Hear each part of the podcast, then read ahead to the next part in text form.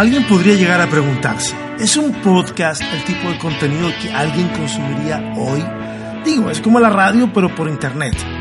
Personalmente creo que esto podría llegar a gustarte. Te invito a escuchar el capítulo número uno de Sobrevivir con Fe, el podcast.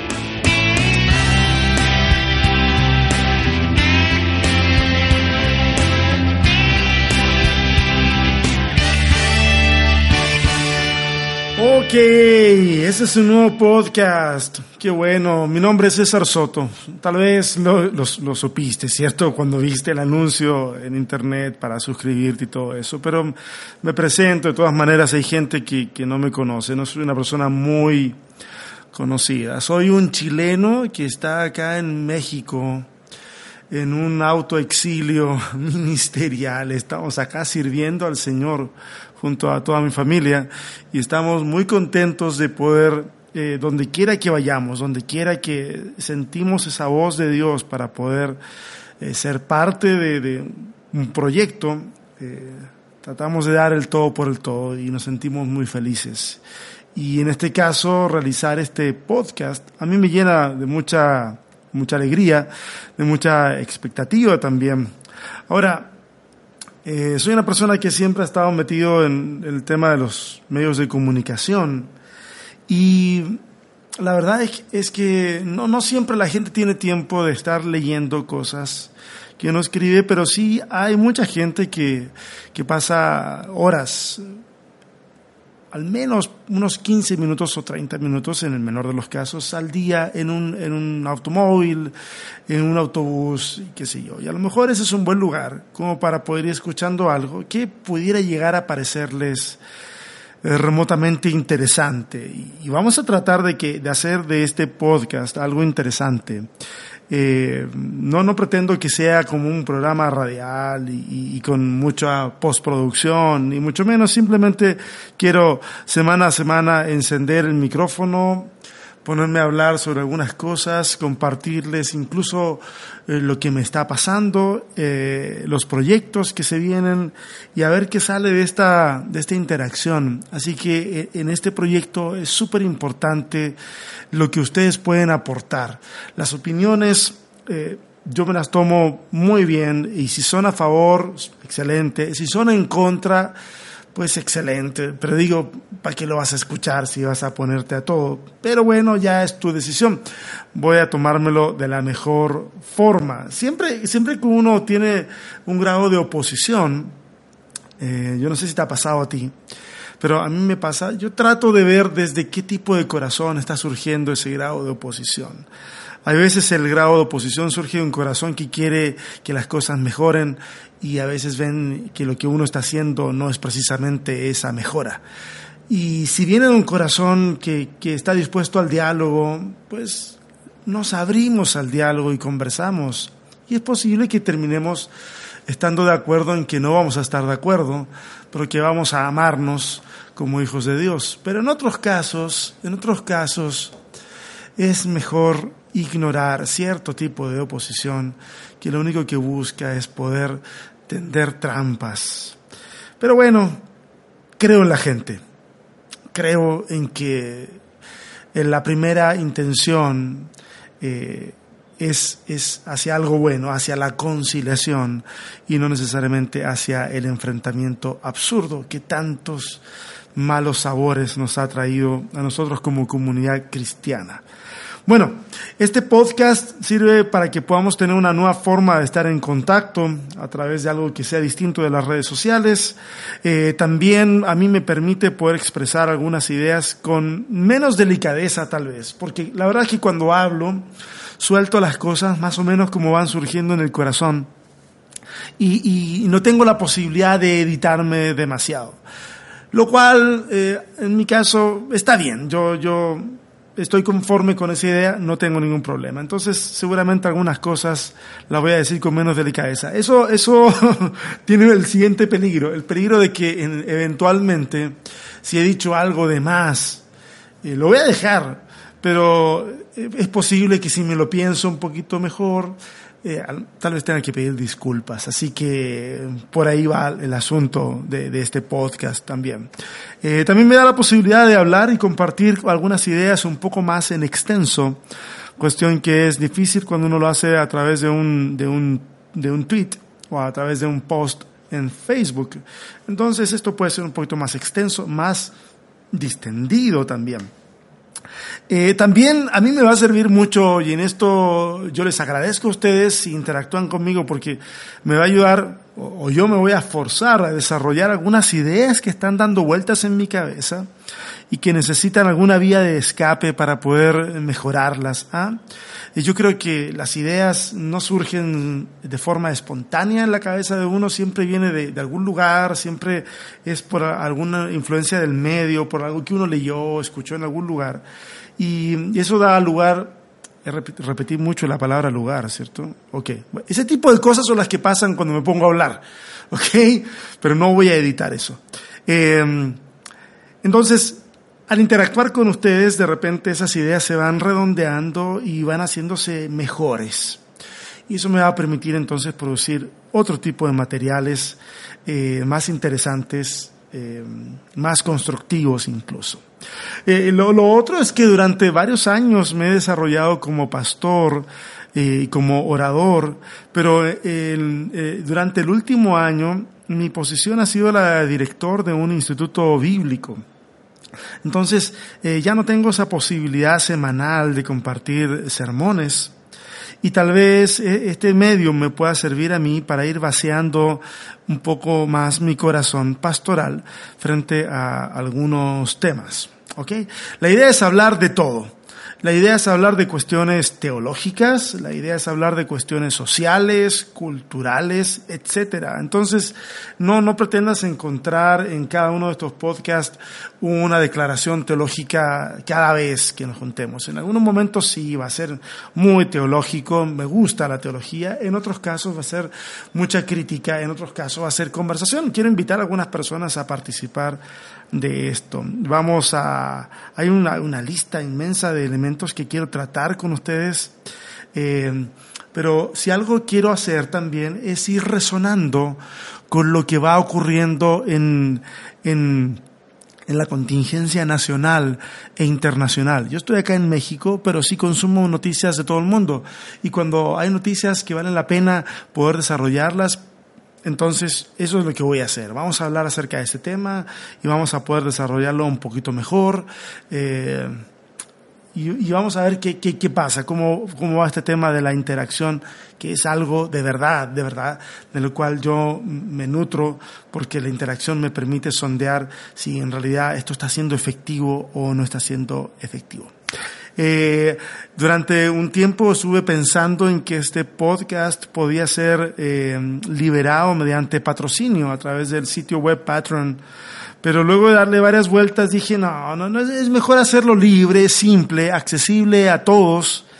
Eh, y tampoco quisiera hacerlo tan largo, así que discúlpenme por esta introducción tan larga que estoy haciendo, pero creo que como es el capítulo número uno, es importante hacerla. Ok, algunos pueden recordar que hace unos años hice un intento de podcast, llamado Cristianismo 2.0, el radio show. Y ahí plasmé algunas ideas que ya estaban en, en, el libro, en mi primer libro, que también se llamaba Cristianismo 2.0. Pero al menos ahora, en esta temporada, en ese momento fueron como cuatro capítulos. Ahora por lo menos hay un mínimo de 12 capítulos que vamos a poder estar eh, soltando en este podcast que se llama Sobrevivir con Fe. ¿Por qué se llama Sobrevivir con Fe? Porque la verdad de las cosas es que cada vez más me encuentro gente que ha estado pasando por tremendas crisis de fe frente a situaciones en las cuales no ha tenido un buen trato de parte de, la iglesia o de algún tipo de liderazgo y es gente que a pesar de todo ha salido adelante y ha fortalecido su fe y ha sobrevivido con algo de fe. Entonces yo quisiera hablar desde ese lugar del descontento que a veces provoca todo esto. Por eso se llama sobrevivir con fe. Bueno, les cuento, este día miércoles 26 de septiembre del 2018 se conmemora un trágico aniversario. recordamos la desaparición de los 43 estudiantes de Ayotzinapa, una fecha trágica que resulta una vergüenza para todos en México. Y quisiera que habláramos un poquito acerca de eso hoy. En, el Génesis hay una pregunta que ocurre cuando Caín le da muerte a Abel. Desde el cielo se escucha una voz eh, que hace una pregunta y dice, ¿dónde está tu hermano?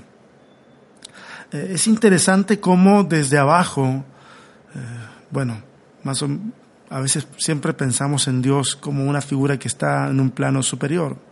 Entonces Caín le responde y dice, ¿es que acaso yo soy el guardián de mi hermano? Soy el que guarda a mi hermano. ¿Y cuál es lo interesante para mí en esa situación? De que la misma persona cuya mano ha ejecutado el crimen ahora busca las excusas para justificar la desaparición de su hermano. Y así ha sido hasta el día de hoy.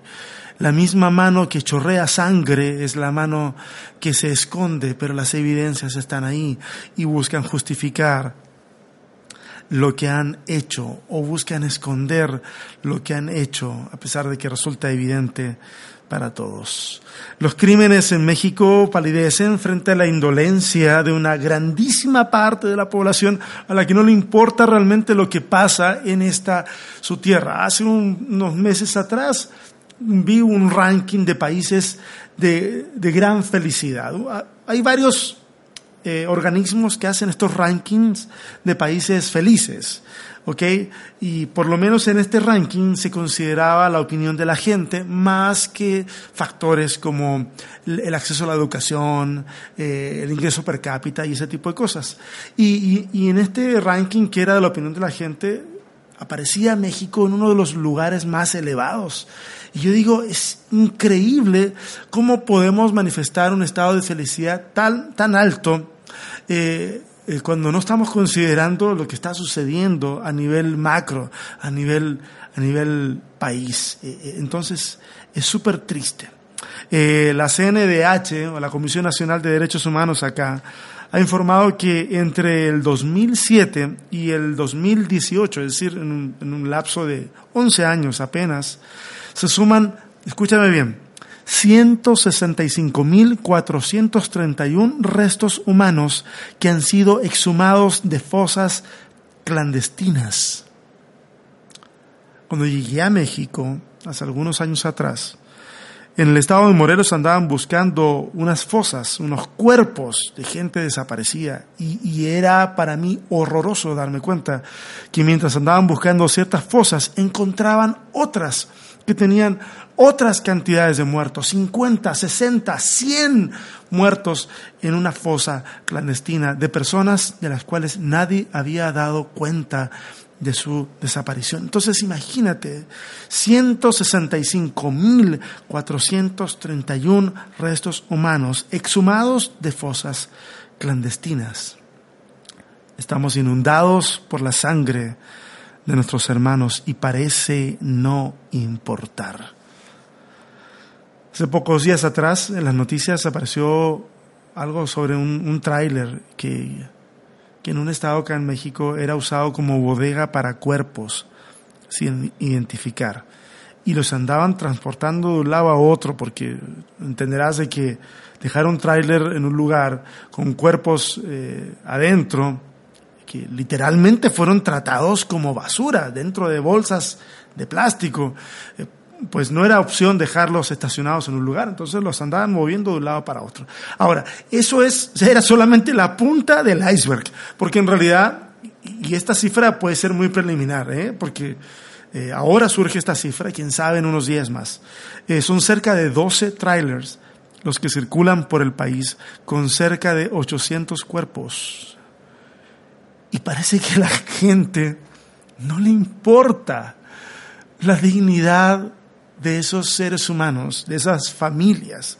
Porque detrás de 800 cuerpos trasladados de un lado para otro, hay 800 familias al menos que están ahí. Detrás de los 160 y tantos mil exhumados eh, durante los últimos 11 años, hay 160 y tantas mil familias que están extrañando un padre, que están extrañando una madre, un hermano. Ah, y pareciera entonces de que no nos importa por estas cosas parece que nadie convoca marchas. ¿ah? Nosotros los cristianos somos especialistas en, en salir a la calle a marchar por cosas que nos escandalizan, eh, y usualmente lo que nos escandaliza es va de la cintura para abajo, ¿ah? Tiene que ver con tiene que ver con con legislaciones en contra de matrimonio homosexual, tiene que ver con el aborto, tienen que ver con ese tipo de cuestiones que nos escandalizan profundamente, pero por este tipo de cosas parece que nadie se preocupa. Parece que a nadie le importa salir a la calle y decir, esto no puede pasar. De alguna manera hemos sacrificado como iglesia, lo digo acá en México, pero me consta que existe en otros países de Latinoamérica. Hemos sacrificado nuestra voz profética. Es terrible, un cuerpo sin identificar ahora parece que es ya un problema de otro, es del Estado el problema. Y todo está bien mientras los afectados no seamos nosotros, no sea nuestra familia. Entonces nos inventamos excusas para estas tragedias, ¿ah? porque pues, la verdad es que nadie puede seguir viviendo eternamente con la conciencia limpia si no encuentra excusas. O sea, como, como Caín, ¿cierto? Yo soy el que tiene que andar cuidando a, mi hermano. ¿ah? Perdón, Señor, o sea, ¿de qué me estás hablando? Y parece que hoy día nos inventamos otro tipo de excusas, como, bueno, a ver, en algo bueno no andaban. O sea, seguro que en algo bueno no andaban. Otros dicen, es que, es que ese, ese lugar eh, donde murieron tales personas no, no es lugar ni hora para andar caminando. O sea, casi, casi como que estamos diciendo, ustedes se lo buscaron. Como cuando la otra vez aparece esta noticia de, de una persona que entra a, a, un, a disco, a un bar, un antro, de, que frecuentaba mucho la comunidad gay, y, llega y abre eh, balazos y mata a un montón de gente. Muchos dijeron, bueno, pero, pero ¿dónde estaban? Y, y como que pareciera de que, dependiendo de dónde la persona esté, se, se tiene, como que el, el otro tiene más derecho de, de arrebatarle la vida. O sea, ¿de qué estamos hablando? ¿Cómo estamos considerando la dignidad del ser humano? Como si con estos argumentos, ¿cierto?, que estamos dando, buscáramos justificar que entonces los buenos somos nosotros porque seguimos vivos y los malos buenos donde deben estar, o sea, ahí está, es lo que se buscaron. Y eso es terrible cuando lo pensamos de esa manera. Ahora, yo sé que esto puede molestar a mucha gente, pero en este país un periodista, ser periodista en este país parece ser una profesión de alto riesgo, porque en este país un periodista puede ser matado por distintas circunstancias. Mueren periodistas de una forma impresionante, considerando que este es un país que no está en guerra. Un periodista en este país puede ser más profeta que un pastor, porque los periodistas que denuncian las injusticias, los atropellos a los derechos humanos, los actos de corrupción y que comienzan a meter las narices donde no deben, entre comillas, eso donde no deben, porque ahí debiéramos meter las narices todos, pues esos los matan, esos son los que matan. Eh, y, es curioso porque si vas a la escritura, pues es verdad, la historia de los profetas no termina muy bien. Ahora, la gente puede decir, no, no, no, pero es que, pero es que, a ver, es, es distinto. Sí, yo puedo aceptar un montón de argumentos para, para aceptar, aceptar argumentos para aceptar. Eh, que, que, no es lo mismo exactamente, pero saben que eh, en la denuncia son más profetas que un montón de pastores que a veces lo único que hacen es dar un discurso que tiende a marear un poco el, el, el asunto. Es decir, discursos como salameros, adormecedores de conciencia, vendedores de humo. Ese tipo de discursos no le molestan a nadie. ¿Ah? Es como, es como poner un partido importante de fútbol en televisión mientras se discute algo importante en el Congreso. Mientras hay un partido de televisión ahí que, que nos dé algunas alegrías, pues las legislaciones pasan de cualquier forma eh, y la gente parece no darse cuenta y pareciera que las iglesias en vez de ser lugares y, y ojo no no no yo generalizo pero no son todas, evidentemente no son todas. Pero en, muchas iglesias, lamentablemente, parece que en vez de abrir la conciencia, parece que, parece que se la cierran. Es como si les dijeran, eh, trabaje, produzca, preocúpese de prosperar y que el resto se las arregle como pueda. Al final de cuentas, usted y yo tenemos que seguir trabajando, esté quien esté en el poder y esté lo que esté pasando alrededor. Y por favor, mantenga silencio. Y pareciera que entonces en pos de la paz, y pongo comillas nuevamente cuando digo paz, hemos hipotecado nuestra voz profética. Es increíble ese tipo de cosas que están pasando. Y cuando pasan, ¿Se acuerdan de ese dicho de, de Marx? De que la religión es el opio de los pueblos.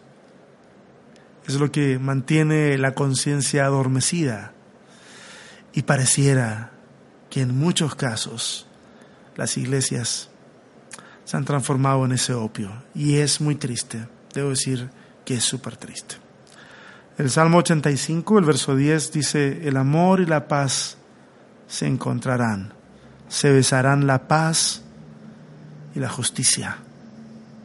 Qué bonito, el amor y la verdad se encontrarán, se besarán la paz y la justicia. Yo me pregunto, ¿llegará ese tiempo en nuestro México? ¿Llegará ese tiempo en nuestra hermosa Latinoamérica? Hoy recordamos, es 26 de septiembre. Nos faltan 43, pero en realidad nos faltan miles y miles. La sangre derramada de los 43, igual que la sangre de Abel, clama hoy. ¿Dónde está tu hermano? Es la pregunta que le hacen. Caín, ¿soy yo acaso guarda de mi hermano? Si nosotros queremos dar respuesta a la última pregunta, ¿soy yo acaso guarda de mi hermano? La respuesta es simple, es un monosílabo. Sí. Esa es la respuesta. Sí, lo somos. Somos guardas de nuestros hermanos. Es al menos a eso a lo cual Dios nos ha llamado como iglesia. Hace unos años atrás, un sociólogo muy famoso, eh, tal vez el experto más reconocido a nivel mundial en lo que tiene que ver con inteligencia emocional, Daniel Goleman, en una charla TED, eh, cuenta, cuenta algunas anécdotas eh, que ocurren, ¿ah? y, y, en esa charla cita varios estudios en el campo de la neurociencia para afirmar más o menos lo siguiente.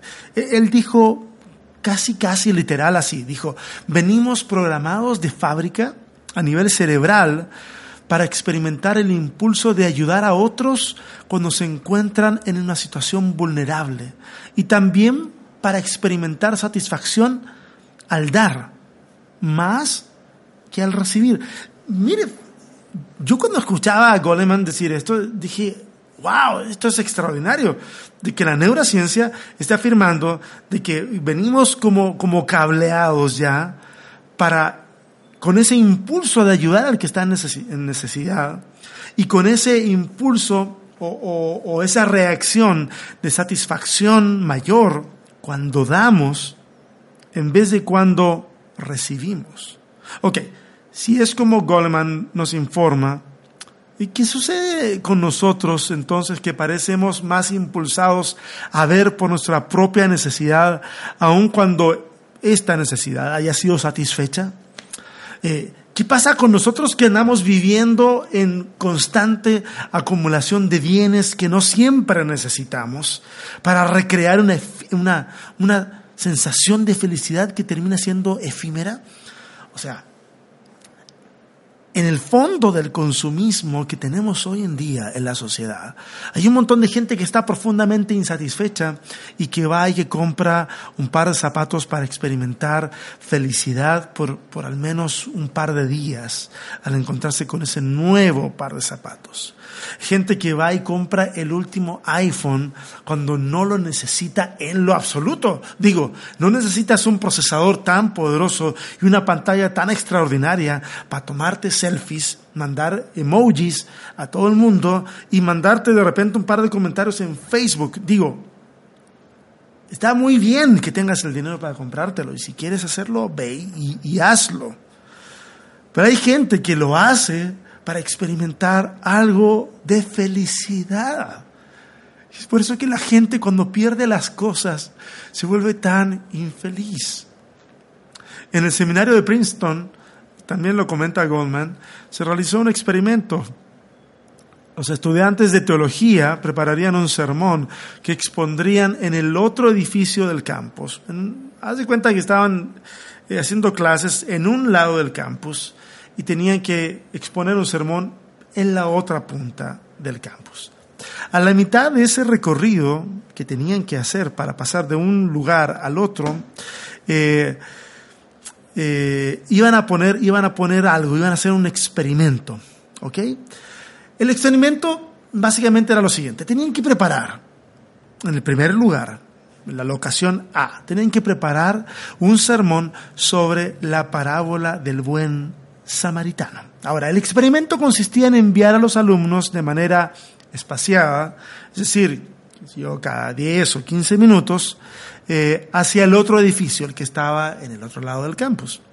Ahora, en el camino, un anciano encorvado estaría quejándose de profundo dolor. Ok, el experimento era lo siguiente, querían saber cuántos se detendrían a ayudarle. Considera que el sermón que están preparando es el sermón de la parábola del buen samaritano, es decir, precisamente el sermón de alguien eh, que se detiene a ayudar a una persona que está en necesidad. Entonces, está anciano, encorvado, quejándose de profundo dolor. Veamos cuántos se detienen a ayudarle. La, la pregunta era si esta parábola del buen samaritano influenciaría el comportamiento. Mal que mal, iban a ir al otro salón a predicarla. Los resultados fueron impresionantes, pero extraordinarios. Del 100% de los estudiantes que participaron en el experimento, adivinen qué porcentaje se detuvo a ayudar a este anciano. Y ahí quiero darte unos cuantos segundos. Piénsalo. Son estudiantes de teología, están en un lugar preparando un sermón sobre el buen samaritano y tienen que dirigirse, se tienen que dirigir al otro extremo del campus y en el medio un anciano encorvado, quejándose de profundo dolor, precisamente un escenario muy parecido del que ellos están eh, o van a predicar. ¿Cuántos se detienen? Del 100%. ¿Ya tienes una idea en tu cabeza? Ok. Desayúnate con esto. Del 100% de los estudiantes que participaron en el experimento, un 0% se detuvo a ayudar al anciano. Un 0%. Al preguntar entre los alumnos el porqué de tal indiferencia, la mayoría decantó básicamente en dos motivos. Uno, la excesiva concentración en la tarea que iban a realizar y el hecho de ir muy apurados al otro edificio. Y sabes qué? Yo me he dado cuenta que hoy día parece que nos pasa eso. No sé si estamos muy concentrados en, alguna tarea específica, pero parece que andamos estresados de una serie de cosas que a lo mejor no ameritan nuestro estrés. Y andamos muy apurados de un lado para otro cuando a veces no lo necesitamos. Y mientras andamos así en la vida, nos perdemos la vida. Nos perdemos al anciano que está en la mitad del camino solicitando ayuda. ¿Qué nos pasa? ¿Qué nos pasó en el proceso? Venimos cableados de fábrica para experimentar el impulso de ayudar al que está en necesidad, para experimentar satisfacción mayor cuando, cuando hacemos algo por otro, cuando recibimos algo de los demás. Mis queridos amigos, Quiero decirles que nos hackearon el sistema operativo y no nos dimos cuenta. ¿Quién lo hizo? ¿Quién lo hizo? Y quisiera terminar con una pequeña reflexión. En la parábola del buen samaritano, eh, antes de que Jesús cuente la parábola, es un experto en la ley, en las escrituras, el que va y le hace la pregunta eh, a Jesús. y la pregunta específica es la siguiente. Sí, lo que están escuchando es efectivamente una Biblia de, de papel. Okay. Lucas 10, eh, verso 25 dice, se presenta un experto a la ley y pone a prueba a Jesús, que no es nada malo. Ojo, nosotros a veces decimos, ah, mira, este ya venía a poner a prueba a Jesús. Oiga, creo que hoy, hoy día nos meten más gatos por liebre, nos meten el dedo en la boca o nos dan a tole con el dedo, estoy usando modismos para que todos me entiendan.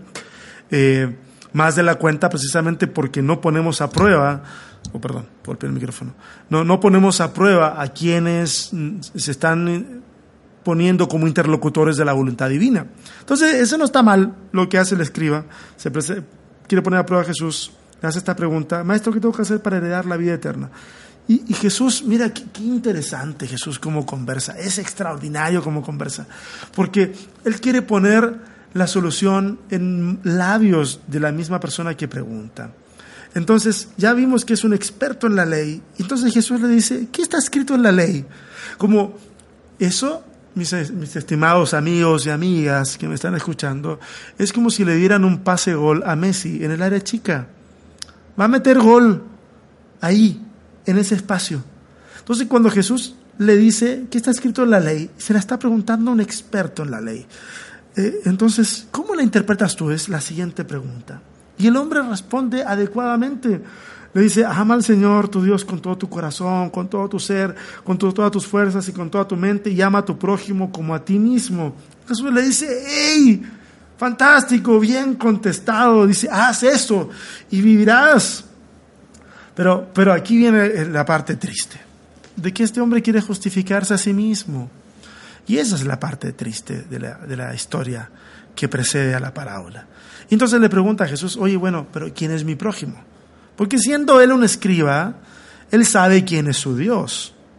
Y siendo Jesús un judío, entonces asume que comparten el mismo Dios.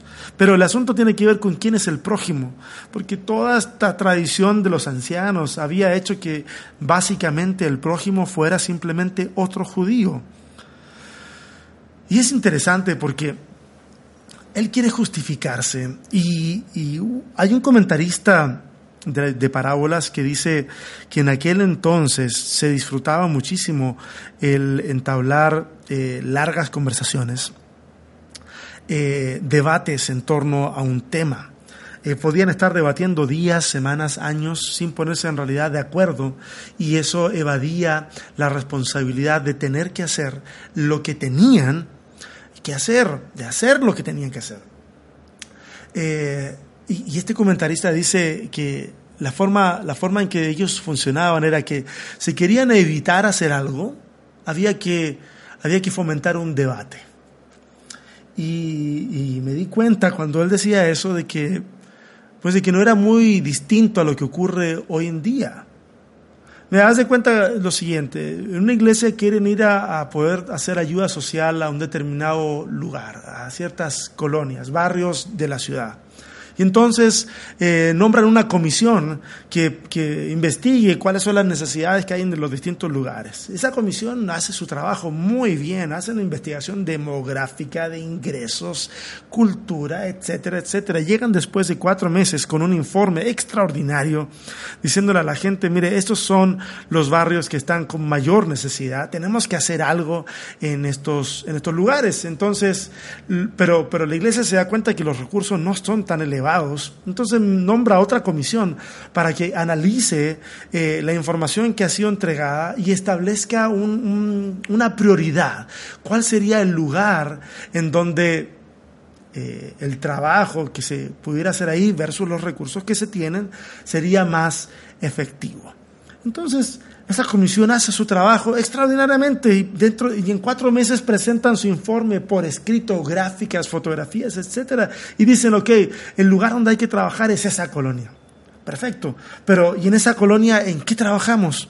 Hay mujeres eh, que han sido, sufren maltrato familiar, hay niños con problemas de escolaridad, hay ancianos que están en el abandono, hay eh, desnutrición. Ah, bueno, ¿qué hacemos?